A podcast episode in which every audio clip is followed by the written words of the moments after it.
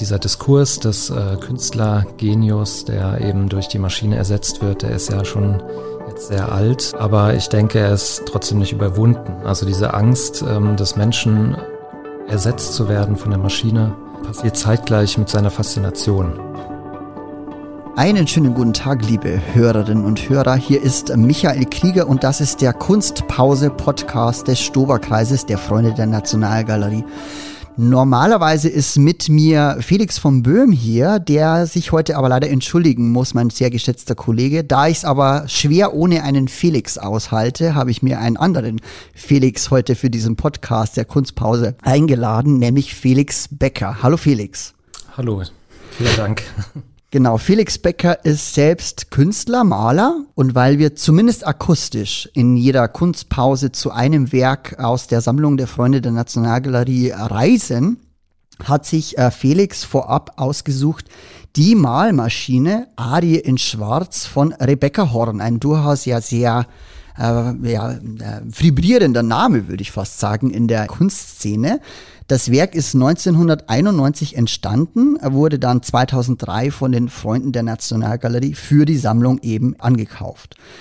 Die, wer es nicht kennt und wer gerade nicht nebenbei googeln möchte, die Malmaschine, um es kurz zu erklären, was man da sozusagen vor sich hat, das ist, äh, wie, wie fast alle Werke von Rebecca Horn, eine installative Maschine, die aus Trichtern besteht, in denen sich Farbe befindet, die dann über Schläuche zu einem, ja, per Zufall sich bewegenden Arm ähm, weitergeführt werden, aus dessen Ende dann die Farbe auf die Wand einfach gesprüht wird. Und das entsteht ein zufälliges Bild daraus. Gespritzt, würde ich sagen. Genau, gespritzt, das ist sehr gut. Das ist eine sehr gute Beschreibung. Es, äh, ich würde sagen, es verursacht auch ein bisschen ein Chaos, weil das spritzt sehr weit auch zum Teil. Also man kann da auch Videoaufnahmen sehen. Auch auf der Seite der Freunde der Nationalgalerie gibt es ein Video zu dieser Arbeit dazu.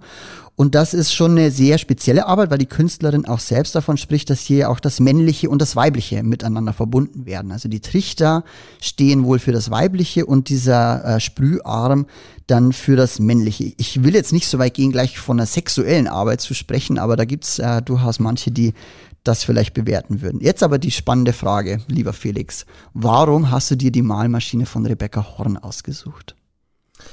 Ja, also zum Zeitpunkt der Aufnahme jetzt ähm, stehen wir kurz vor der Wiedereröffnung der neuen Nationalgalerie. Ich bin mir nicht sicher, aber ich denke, dass die Arbeit jetzt über diese sechs Jahre der Schließung auch so lange nicht zu sehen war. Also ich kann auch falsch liegen. Ähm, und ich weiß auch nicht, ob sie wieder aufgebaut wird. Aber ähm, ich verbinde diese Arbeit sozusagen mit der alten ähm, Installation in der neuen Nationalgalerie die Arbeit an sich, ähm, also zum einen finde ich Rebecca Horn eine wahnsinnig tolle Künstlerin und die Arbeit an sich, denke ich, berührt auch einfach viele Gedanken, die ich mir selber mache.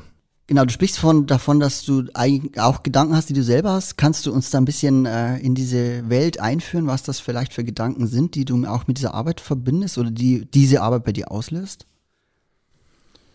Also das ist zum einen es ist der, der Akt der Maschine, die Bewegung der Maschine, die äh, ja in der Installation nicht immer zu sehen ist, ähm, aber die man ähm, eben, wenn, wenn die Maschine sich nicht bewegt, auch nachempfinden kann, dadurch, dass es eben diese malerischen Spuren an der Wand gibt.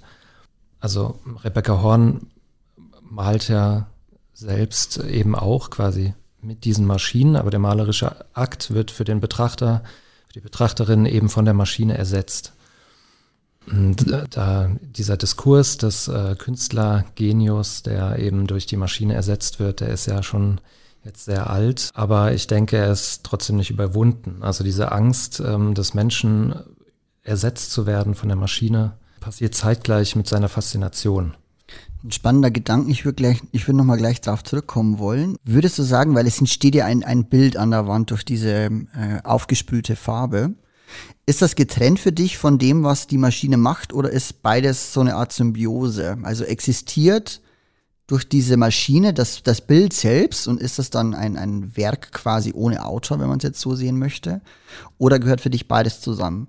Oder um es gleich anders zu sagen, wie stark ist eigentlich der Maler oder die Malerin verbunden mit dem Werk, was entsteht?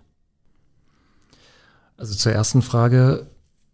Ähm, empfinde ich das, äh, die Farbe auf der Wand jetzt nicht unbedingt als äh, losgelöste künstlerische Arbeit. Also es gehört für mich definitiv zusammen, ist untrennbar. Ähm, wie ich ja auch schon gesagt habe, die Bewegung der Maschine, die Art und Weise, wie die Farbe auf der Wand äh, entlangläuft. Ähm, also es ist äh, mitnichten ein Werk ohne Autor. Aber der malerische Akt wird eben von der Maschine äh, fabriziert und das alleine ähm, ist dann eben, also ich bringe ja selber die Farbe auf den Bildgrund auf und ähm, das ist dann natürlich schon ein Punkt, wo man sagt, okay, kann das eine Maschine übernehmen? Also brauchst den, den Maler oder die Malerin sozusagen gar nicht mehr. Ja, du hast auch schon kurz auf dich selbst das bezogen. Würdest du sagen, dass du für deine, oder könnte man deine Bilder, die du auch machst, könnte das auch eine Maschine machen, indem man die jetzt einfach nur programmiert, so wie das jetzt die Maschine von Rebecca Horn ist? Oder sagst du, das kann bloß ich? Böse Frage, ich weiß. ja. naja, also wenn ich denken würde, das könnte jemand anderes machen oder auch eine Maschine, dann würde ich es nicht machen. Das ist eine schöne Antwort. Ja, sprechen wir mal über dich. Du bist ja äh, 1987 in Frankfurt am Main geboren, also ein gebürtiger Hesse, können, kann man so sagen, und lebst jetzt in und arbeitest auch in Berlin. Ähm, du warst ja, hast unterschiedliche Stationen schon durch, unter anderem ja auch in Marseille. Da würde ich dann gleich nochmal äh, eingehen wollen, wenn wir uns über die Skulpturen unterhalten, die du auch so machst. Weil da gibt es ja eine Verbindung. Du dazu warst auch in der UDK, hast jetzt deinen Abschluss auch durch, sozusagen ganz frischer Akademist, äh, wenn man so sehen möchte und du machst äh, ja ganz spezielle Bilder selbst. Wie würdest du denn deine eigenen Bilder, ohne jetzt schon ins Detail gehen zu wollen, eigentlich beschreiben? Also meine Arbeiten beschäftigen sich, also die, die Malereien beschäftigen sich schon einfach auch mit der Materialität der Ölfarbe. Es geht, ähm, es geht um Ölfarbe in, in mhm. dieser Malerei. Es ist, ähm, das Mittel sozusagen ist selber Thema. Die Farbe ist meistens sehr pastos also sehr viel. Sehr dick, es sind sehr schwere Bilder. Ja, das ist richtig, zu, zu nicht nur meinem Leidwesen. Das ist äh, ein Resultat davon. Also es ist so ein bisschen, man kann sagen, es ist so ein bisschen zu viel Farbe auf der Leinwand oder auf dem Bildgrund, auf dem Papier, was auch immer bemalt ist.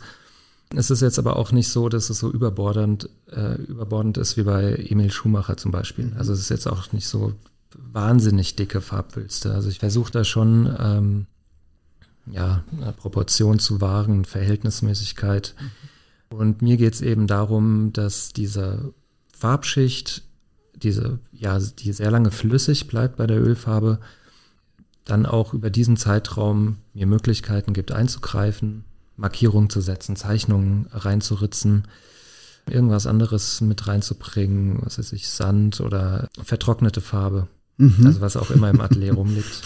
was sich gerade findet. Was sich gerade findet, genau.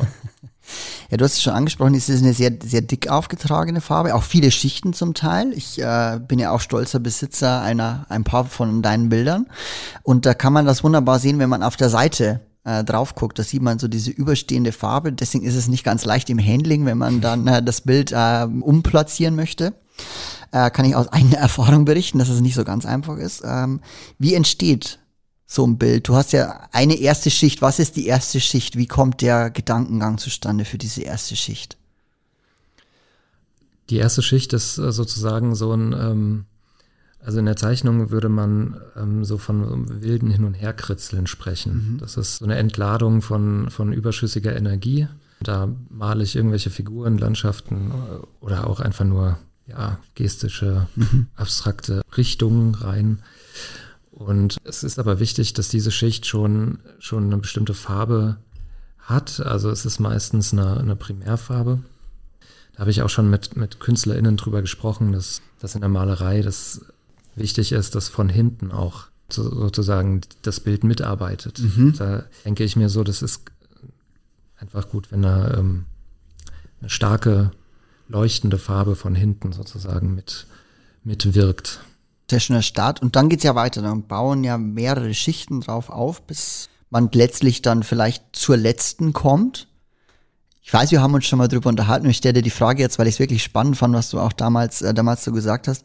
Wie kommt diese Entscheidung dann zustande, dass man jetzt oben ist, um es mal so platt zu formulieren? Also, dass die letzte Schicht jetzt da ist, da passiert ja dann immer noch was, da würde ich dann gleich nochmal drauf eingehen wollen. Also richtig, es ist ein Arbeiten in Schichten. Zwischen den Schichten liegen teilweise Monate. Entweder einfach Trocknungszeit oder weil ich es nicht schaffe, weiterzuarbeiten. Also ganz pragmatische Gründe. Pragmatische Gründe, aber auch, ich bin mir manchmal einfach nicht sicher. Dann muss es, muss die Arbeit ein bisschen hängen, abhängen. Wie gutes Fleisch. Das Fleisch als Vegetarier. als Vegetarier, genau. Du bist ja auch Vegetarier. Ja, und dann also je, ab einem bestimmten Punkt kann eigentlich, also eigentlich schon so ab der zweiten, dritten Schicht kann jede die letzte sein. Das ist schon passiert, aber meistens braucht es ein bisschen mehr. Also es, es hört sich immer so esoterisch an, aber die Arbeit spricht mit einem. Mhm. Die ruft manchmal einfach Stopp. Und wenn ich das nicht höre, ist es auch meistens schlecht. Geht's dann auch zu weit? Dass du dann denkst, jetzt ist es irgendwie zu viel geworden? Gibt's diesen, gibt's das auch? Also überpacen so ein bisschen? An Schichten meinst ja, du? Ja, genau, dass du sagst, du jetzt, ach, jetzt habe ich ja, vielleicht doch das, zwei zu viel gemacht irgendwie. Ja, das gibt es tatsächlich, ja. Ich habe schon äh, Schichten wieder komplett abgeschlagen mit dem oh, wow. Spachtel und Hammer, also äh, wie als würde ich einen Stein mhm. bearbeiten. Das gab's schon. Ich habe auch so total volle Leinwände auch schon in die Mülltonne getreten. oh, wow. das muss man, also ich finde, die Freiheit muss man sich lassen. Mhm. Das tut natürlich weh bei Öl, ist teuer. Ja.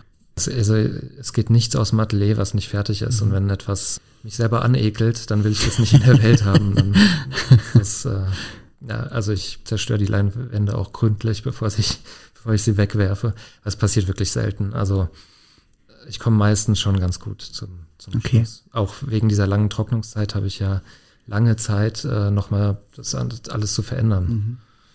Also landet eher nochmal äh, auf der Warteliste, sage ich jetzt mal, äh, bevor du tatsächlich den finalen Schritt sagst, das wird jetzt nichts mehr. Weil du sagst, dass ja die Ölfarbe ist selbst quasi Thema deiner Arbeiten oder die, der, der, die Bearbeitung dieser Farbe. Da könnte man jetzt ja, wenn man das so ein bisschen löst von, von dem Gedanken, dass es äh, eine Farbe ist, könnte man ja fast davon sprechen, dass du eher Bildhauer bist als Maler. Würdest du diesen etwas radikalen Gedanken von mir äh, nachvollziehen können? Oder sagst du, nee, ich bin schon definitiv Maler und auch wenn ich jetzt mit der Farbe viel arbeite, bin ich, bin ich und bleibe ich Maler und bin kein Bildhauer? Also ich bin selbst sehr verbunden mit der Malerei. Seit Jahren ist es eigentlich das Medium, auf das ich auch in Ausstellungen als erstes zugehe. Ähm, das kommt einfach so. Trotzdem muss ich mich jetzt nicht als Maler bezeichnen. Also Bildhauer Weiß ich nicht. Ich mache Skulpturen seit circa drei Jahren. Ich denke schon, dass ich viele bildhauerische Fragen auch behandle und würde auch sagen, dass ich Bildhauer bin, aber ich würde mich nicht als primär Bildhauer bezeichnen. Okay. Bevor wir gleich zu den Skulpturen kommen, habe ich ja vorhin schon ganz kurz angerissen, habe ich versprochen, ich will noch eine Frage stellen zu dem, was dann auf der obersten Schicht passiert. Das ist, wenn man sich mehrere Bilder von dir anguckt, das ist jetzt ja nicht nur eine Farbfläche sondern das ist, die hat dann auch, ähm, wird dann Farbe mal zusammengeschoben so einer Struktur, Wabenmuster oder so. Oder wie du es vorher gesagt hast, auch mit Ritzungen, die dann auch figurativ sind. Wie kommt das zustande? Weil du arbeitest ja zuerst sehr stark mit dem Material selbst und auf der obersten Schicht entsteht dann noch irgendwas Strukturelles. Wie kommt es dazu? ja, ich sag's mal so ganz offen, ohne mich da jetzt festlegen zu wollen. Ja. Ähm, da muss ich jetzt ein bisschen weiter ausholen. An Ölfarbe interessiert mich eben auch diese Qualität. Also ist für mich tatsächlich auch unerreicht. Ich gucke hier die ganze Zeit auf eine Fotografie von, äh, ich glaube, das sind Federn. Federn, genau, ja. Ähm, die sind in so einem blauen Licht. Das hat natürlich von der Farbigkeit eine unheimliche Brillanz, dieses mhm. Foto. Ähm, aber mich stört daran, dass eben durch, die, durch das Medium der Fotografie und dadurch, wie es aufgezogen ist, es sieht fast aus, als wäre es hinter Glas oder auf Glas, ist jeder, jeder Fleck auf dieser Oberfläche ist gleich. Und ich finde bei Ölfarbe das Tolle, ähm, dass quasi eigentlich jeder Quadratmillimeter nicht vom anderen zu unterscheiden ist, obwohl mhm. das eigentlich ein Farbton ist. Also ich mache ja auch, das haben wir noch gar nicht erwähnt, ähm, ja, Malereien, die zu monochrom tendieren. Die mhm. sind nie ganz monochrom, aber die sind oft mit einer Farbschicht eben überzogen. Und um diese Brillanz der Farbe auch zu verstärken, auch dadurch sind diese vielen Schichten. Also weil die Farbe dann eben nicht mehr von Leinstoff oder Papier oder Holz weggesaugt wird, sondern sie bleibt stehen mhm. auf, auf der jeweils unteren Schicht. Also ist die deshalb eigentlich auch schon dieses Schichtprinzip. Also es ist nicht der einzige Grund, aber es ist einer. Dadurch, dass ich dann eben Schicht auf Schicht mache, entstehen ähm, dann auch Erhöhungen, Vertiefungen. Mhm. Ähm, die Leinwand bewegt sich ja auch, wenn man drauf malt. So entstehen ganz natürlich eigentlich, äh, was heißt natürlich, aber es entstehen Strukturen einfach dadurch, dass ich äh, mit, mit, Pinsel oder Spachtel oder was auch immer mhm. die Farbe auf der Bildfläche verteile. Dann habe ich als Ergebnis ganz oft ähm, eine Malerei, die ähm, ja schon catcht so von, von der Farbe, von der, von der Brillanz. Und ich finde, das ist dann aber auch nicht zu unterscheiden von also nicht immer zu unterscheiden von, von äh, irgendwelcher Dekomalerei oder irgendwelchen äh, ja, Gipsarbeiten oder wenn ich im griechischen Restaurant bin, ist ja auch oft so, ist ja alles ausgeschmückt und bemalt. Ist richtig, und, ja. Ähm, also ich spiele auch bewusst mit diesen Momenten, in dem Malerei purer Kitsch werden kann. Und es braucht einfach dann auch Anti-Zeichen mhm. gegen diese gegen diesen Kitsch, gegen dieses dekorative äh, Anarbeiten. Und da überlege ich mir Geschichten. Das können äh, Geschichten sein aus meiner Vergangenheit, aus meiner Gegenwart, irgendwas, was ich an dem Tag aufgeschnappt habe, Sehnsüchte, eigenes Verlangen, also alles Mögliche. Da kann alles Thema werden. Was ja so ein bisschen wieder auf Rebecca Horn auch ähm, einen kleinen Blick lässt, wie ich finde, oder? Genau, richtig. So, also, ja auch so Geschichten, die da erzählt werden eigentlich mit diesen Arbeiten sind Geschichten, es sind Spannungsverhältnisse des Menschlichen. Ähm, das bringe ich in meiner Arbeit auch ein. Ich würde sagen, nicht ganz so brachial und brutal wie Rebecca Horn, sondern mehr spielerisch, mehr im Versteckten. Ich würde auch sagen, vielleicht auch ein bisschen unter dem Subkutanen. Also man sieht es nicht gleich. Erst wenn man teilweise auch wenn man sich mit dir unterhält dann über eine Arbeit, die, die man gerade anguckt, dann merkt man das erst, dass man sieht, was da noch für eine Geschichte verborgen ist, im Zweifelsfall, die nicht gleich ersichtlich ist für jeden. Genau, also das äh, finde ich eigentlich auch, das macht gute Kunst aus, wenn man eben wochenlang, monatelang über Jahre hinweg immer wieder drauf schaut und immer wieder auch neue Aspekte oder neue Perspektiven entdecken kann. Das gilt aber für die Arbeiten von Rebecca Horn genauso. das kann ich jetzt unmöglich ausschließen. Vielleicht ist auch einfach nur das für gute Kunst, das vielleicht ganz allgemein gilt. Kann man ja vielleicht mal so stehen lassen. Vielleicht ein Punkt, dann kommen wir da tatsächlich zu deinen skulpturalen Arbeiten, weil da finde ich die, die Geschichte, die ich zumindest gehört habe zu ähm, den Arbeiten, fand ich ganz spannend. Das sind Holzarbeiten, teilweise auch mit äh, Farbe dann überdeckt. Da könnte man auch gleich nochmal die Frage aufwerfen, ist es jetzt eine Skulptur oder ist es wieder Malerei und einfach nur der Grund ist quasi eine, eine Skulptur oder ein, ein, ein Holzteil an der Stelle. Die sind ähm, die Skulpturen ganz häufig in bestimmten Formen, die auch nicht sofort erkennbar sind. Also vielleicht so, gut, den Geier erkennt man vielleicht äh, gleich auf, auf Anhieb, aber das sind Holzarbeiten und ich habe vorhin schon gesagt, die haben was mit Marseille zu tun. Liege ich da richtig? Genau, also vorneweg, ähm, ich mache auch Skulpturen mit Papier. Ähm, Ende August wird eine Ausstellung eröffnen. Aber das ist gut für die Ausstrahlung unseres Podcasts unerheblich. da wird schon gewesen sein zu ja. dem Zeitpunkt. Genau, die Holzskulpturen mache ich seit meinem Aufenthalt in Marseille. Äh, da habe ich ähm, in der Innenstadt Marseilles im Viertel Noailles über dem Marché de Capucin gewohnt, ähm, wo ab morgens 5 Uhr die Gabelstapler durch die Gassen düsen und palettenweise Obstkisten verteilen. Und diese Obstkisten ähm, wurden dann nach Ende des Marktes, das war immer so um 19 Uhr, umfunktioniert zu Flohmarkttischen. Da hat dann mhm. illegaler Flohmarkt stattgefunden. äh, wirklich auch über viele Straßenzüge hat sich das hingezogen. Und nach diesem Flohmarkt, das war dann so zwischen 21 und 22 Uhr, lagen diese Kisten auf der Straße rum und wurden durch die Gegend gekickt, auch von vorbeifahrenden Autos und so weiter. Dann war das mehr so, eine, so ein Müllplatz. Da kamen dann auch gleich diese kleinen französischen Müllwegen, die das Ganze aufgesammelt haben, aber die kamen manchmal auch nicht zur Rande mit dem ganzen Zeug. Und ich hatte eben täglich diese, diese Kisten vor der Tür und für mich war irgendwie klar, ich muss mit dieser Lebendigkeit, mit dieser Energie und mit diesem Müll, der da anfällt äh, in Noailles, muss ich irgendwas machen. Also das hat sich so dermaßen aufgedrängt. Da wäre ich mit einem schlechten Gefühl rausgegangen, hätte ich das nicht gemacht.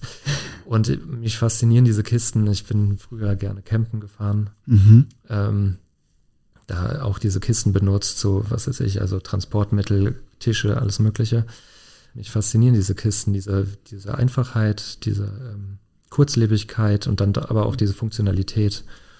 Ja, ich habe, also ich war sechs Monate in Marseille und habe erst im letzten Monat entschieden, die Kisten, ich habe die die ganze Zeit zum Leidwesen meiner Freundin in unserer Küche gesammelt und die ganze Küche stand voller dieser Kisten. Man konnte sich kaum noch durchbewegen und erst im letzten Monat habe ich entschieden, die kaputt zu machen. Mhm. Ich dachte die ganze Zeit, ich baue etwas aus diesen Kisten.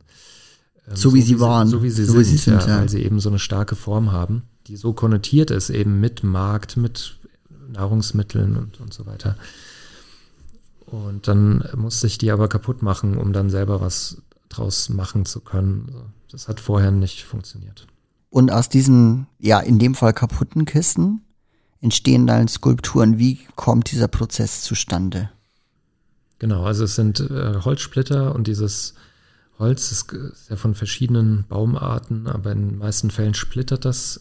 Ähm, sehr stark sehr, wahrscheinlich, oder? Sehr stark und sehr ja. schnell. Also man braucht auch man braucht eigentlich nur einen Hammer, wenn überhaupt. Manchmal reichen auch Handschuhe und dann kann man einfach diese Kisten auseinandernehmen mit den bloßen Händen. Und dann gibt es halt unheimlich individuelle ähm, Holzsplitter, aber auch teilweise so ganz merkwürdige, ähm, ich sag mal, monotone ähm, Formen, dadurch, dass diese Holzkeile an den jeweiligen Ecken der Kisten ähm, mit Tackernadeln den Rest der Kiste zusammenhalten. Mich hat das so an Rückenmark erinnert, mhm. also an so biomorphe Formen. Dadurch kam dann der Gedanke zustande, so wesenhafte, du hast ja Geier gesagt. Ich habe Geier gesagt, ja. So, so kreatürliche ja. äh, Skulpturen daraus zu bauen. Also das äh, hatte ich nicht vor. Das kam dann erst, nachdem die Kisten alle kaputt waren. Ah, okay. Und, und wie, wie gehst du dann vor? Weil das ist ja schon eine ganz andere Art, jetzt, also ganz anderes Material. Im Gegensatz, Farbe ist ja flüssig, wenn man es so sehen will, oder zumindest sehr viskos. Und das ist jetzt ja ein festes Material, was schnell splittert, was wir schon gehört haben. Wie, wie gehst du dann vor? Wie, wie entsteht quasi, ich habe jetzt ein bisschen despektierlich Geier gesagt, das war halt das, was ich sofort als Assoziation hatte, als ich den Vogel gesehen habe. Manche würden vielleicht auch eher Adler sagen, es klingt ein bisschen anmütiger. Aber wie, wie. Ich finde den Geier besser. Den Geier? Okay, gut. Dann bleiben wir doch beim Geier. Wie, wie, wie kam der in deinem Kopf zustande? Also, das ist ja, wie gesagt, das ist ja diese Kisten, man kann sich ja vorstellen, viereckige Form, also alles ist irgendwie quadratisch, rechteckig in diese Richtung. Es sind unglaublich, ist unglaublich viel Metall ja auch noch drin durch diese Tackernadeln und, und wahrscheinlich normale Nägel auch noch, die das ganze Ding an und für sich zusammenhalten. Und das ist ja ein sehr brachiales, fast schon brutales Material, wenn man so sehen möchte. Und dadurch, und dann formst du jetzt in dem Falle, als der, der Geier entstand, dann ja eigentlich eine sehr organische Form wieder, die auch total als solche zu sehen ist. Also es hat jetzt nicht diese Auswüchse, dass es brutal daherkommt. Finde ich jetzt. Kann man vielleicht auch anders sehen. Ja, ich glaube, das liegt im Ermessen des Betrachtenden. Also ich finde, dass ähm, das hat schon auch noch was Brutales. Also vielleicht dieser Geier, ich glaube, ich weiß ja gar nicht sicher, was du meinst, aber ich glaube zu wissen, dass die Skulptur ist, die du bei mir im Atelier gesehen hast. Genau. Ähm, aber ich habe zum Beispiel auch einen Papagei gemacht, der, der eigentlich mehr wie ein Adler wirkt. Aber es ist mhm. eher ein Papagei. ähm, ja, wie, wie fange ich an? Du hast gesagt, im Gegensatz zur Farbe ist es eher fest, ähm, aber auch nur eher. Also dieses Holz ist wirklich teilweise butterweich und mhm. es zerfließt einem fast in der Hand. also so weit weg ist es gar nicht. Da könnte ich auch andere Materialien nehmen. Naja, diese Überbleibsel der Kisten, die sind super unterschiedlich. Das sind teilweise mhm. ganz kleine Splitter, das sind aber auch noch so, ähm, so Gitterstrukturen, die zusammenhängen, die von irgendwelchen Tackernadeln noch zusammengehalten werden. Ähm, die ähm, verbiege ich, ähm, ich versuche ein Volumen herzustellen, mhm. dann mache ich eigentlich auch ja, sehr, sehr grob, tacker ich dann da weitere Holzsplitter dran, schmier ein bisschen Leim dazwischen, dass es auch hält. Oder schraube auch, wenn es äh, wirklich größere Teile sind. Und weiß auch nicht bei jeder Skulptur am Anfang, was, wohin die Reise geht. Mhm. Also inzwischen will ich gar nicht mehr so kreatürlich sein. Das ist so eine mhm. Sache, die, wo ich jetzt so merke, ich bin ja schon wieder über ein Jahr in, in Berlin und ähm, merke, dieses kreatürliche, Tierhafte, das war so ein Marseille-Ding. So eine Phase. Also die Hochschule ist nicht in der Stadt, sondern ist außerhalb der Stadt im, im Gebirge sozusagen. Dort in den Ateliers, da war ich im, also da sind die Ateliers tatsächlich nach Medien geordnet. Ach, tatsächlich? Und da war ich im Maleratelier oder Malerinnenatelier, ähm, aber eben umgeben von lauter männlichen Malern, die ganz mhm. große Formate mit Tieren, mit wilden Tieren gemalt haben. Und ich, also ich musste das irgendwie beantworten. naja, und eben da, da wächst so ein Gebilde und ähm, es gibt die Momente, ich habe schon sehr früh eine Idee, die ich verfolge. Mhm. Nicht immer klappt es. gibt dann auch mal manchmal ähm, Abzweigungen und manchmal komme ich dann doch einigermaßen da raus, wo ich auch hin wollte. und dann gibt es noch den Moment, äh, wo dann auch manchmal Farbe noch dazu kommt. Ja, genau. Also es gibt ähm, ja sowieso die, die Malerei-Wandobjekte, die sind mhm. bisher alle bemalt. Und es gibt äh, diesen einen Geier, glaube ich, den du meinst, der eben. der hat einen Fuß, wenn ich mich noch richtig genau, erinnere. Ja. Ich arbeite gerade noch an einer anderen Skulptur, ähm, die auch teilweise bemalt ist, genau. Auch die Wandobjekte hat für mich, die haben für mich ein bisschen was Prothesenhaftes, mhm. das ich in die Skulptur mit aufnehmen möchte. Deswegen, ähm, um das abzugrenzen, diese, diese Formen nochmal stärker abzugrenzen, sind die eben bemalt. Also wie so eine Ankleidung. Oder mhm. so ein Element, was, was zusammenhält. Wobei eigentlich eher die Skulptur die Malerei hält in dem Fall. Stimmt, ja. Sie ist ja nur noch Trägermaterial, wenn man es, also bei den Wandobjekten ist es ja, die sind ja, also ich, ja. ich bin gerade bei dir auf der Seite auch parallel drauf, um mir das gerade nochmal auch bildlich zu sehen. Die sind auch tatsächlich vollständig ja auch von Farbe bedeckt, die Wandelemente. Genau, ich habe es äh, auch anders versucht, aber bin noch nicht zu Ergebnissen gekommen, die mich die, die das Licht der Welt erblicken dürfen. die quasi noch äh, on hold sind. Der Patient ist noch im OP. Ist noch, in, ist noch komatös. Ist noch komatös. Also dieses Holz, dieses ja grobe Holz, ähm, ist das ein dankbares Trägermaterial oder? Was meinst du mit dankbar? Wie oft ärgerst du dich, wenn du da jetzt an der Arbeit sitzt? okay. Alle fünf Sekunden. Wirklich? Ja, natürlich. Also es ist ja sowieso ein Prinzip meiner Arbeit, dass ich ähm, äh, sage, ich will, ähm, ich will A machen, mhm. aber mach die, die Basis so, dass auf gar keinen Fall A klappt, sondern ich muss B machen. Das ist ein, ein grundlegendes Prinzip aller meiner Arbeiten. Wenn ich zum Beispiel auf, die, auf das Holzobjekt eine glatte Fläche setzen will, dann ist das unmöglich, weil es so nicht gebaut ist. Also ich könnte natürlich auch eine glatte Holzplatte nehmen, die äh, bearbeiten und schleifen am Ende noch und dann habe ich eine schöne glatte Fläche.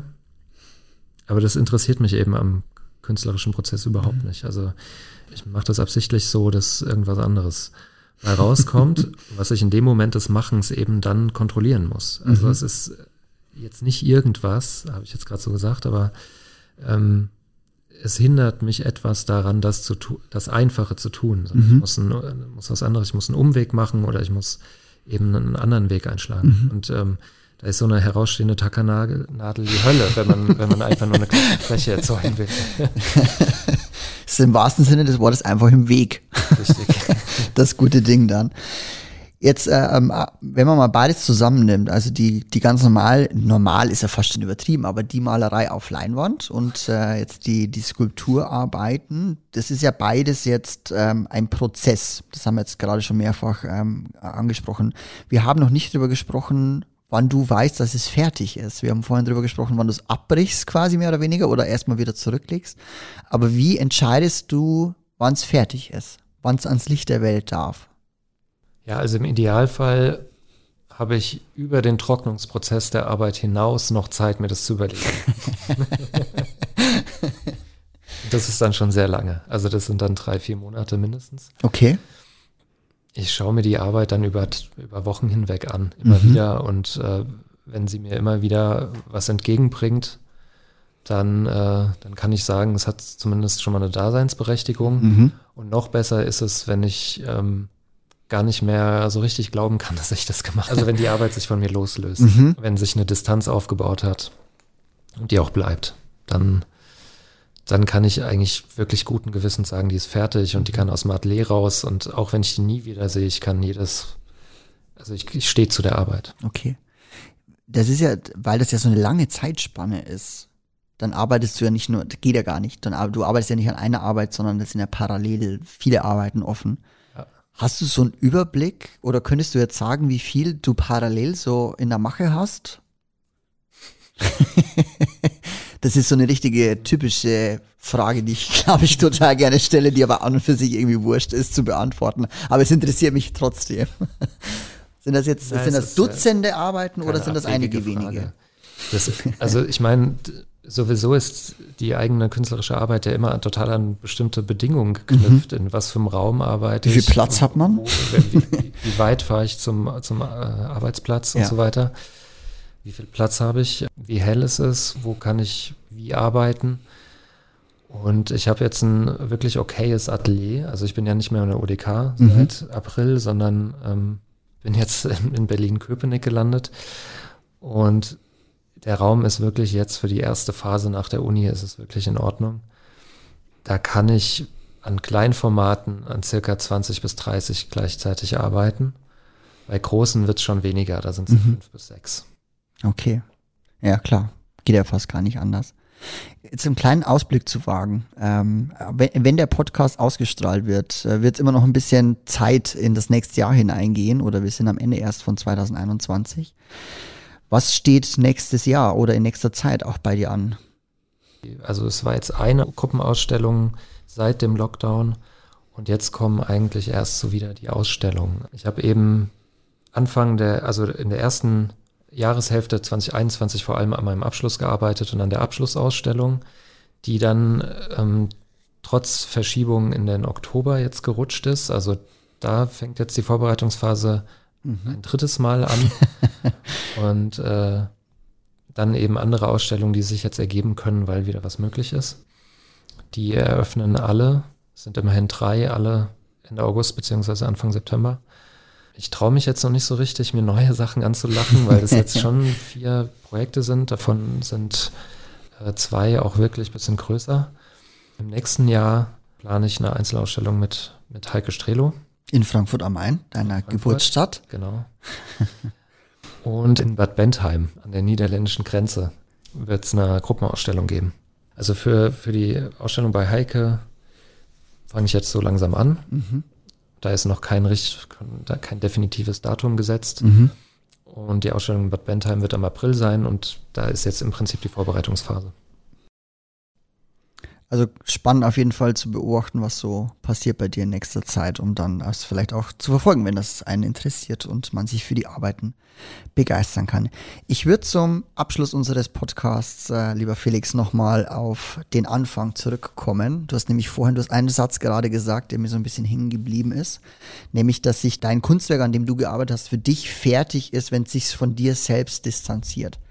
Das fand ich gerade einen wunderschönen Satz und wir haben am Anfang schon ein bisschen genau über genau diesen Aspekt auch bei, äh, bei Rebecca Horns Arbeit, äh, die Malmaschine Ari in Schwarz es gibt gesprochen. Auch ein Zitat von ihr. Also ich habe es jetzt nicht ganz äh, parat, aber sie sagt, ähm, ich glaube, sie sagt sowas wie Kunst machen ist so ähm, wie durch ein Fernglas schauen auf sich selbst. Also das bezeichnet ja auch diese Distanz. Also so passt dann ganz gut, so wie sich Rebecca Horn quasi ähm, auch distanziert vom, vom äh, Kunstwerk, was sie dann geschaffen hat. Das ist bei dir dann auch der Blick durchs Fernglas auf sich selbst. Ja, ich glaube, äh, mit, mit der Wahrnehmung sind wir nicht allein als KünstlerInnen. Ähm, dass man etwas schafft, was sich von einem selbst emanzipiert. Das ist doch ein wenig ein super Schlusssatz. Dann sage ich lieben Dank, äh, Felix Becker, für diesen Podcast äh, des Stoberkreises. Vielen Dank fürs heute fürs Dasein. Danke für die Einladung. Und wer sich sonst noch für die Freunde der Nationalgalerie und den Stoberkreis interessiert, kann gerne bei Instagram die Kanäle abonnieren. Und ansonsten sehen wir uns bei der nächsten Kunstpause wieder. Bis dahin. Tschüss. Ciao.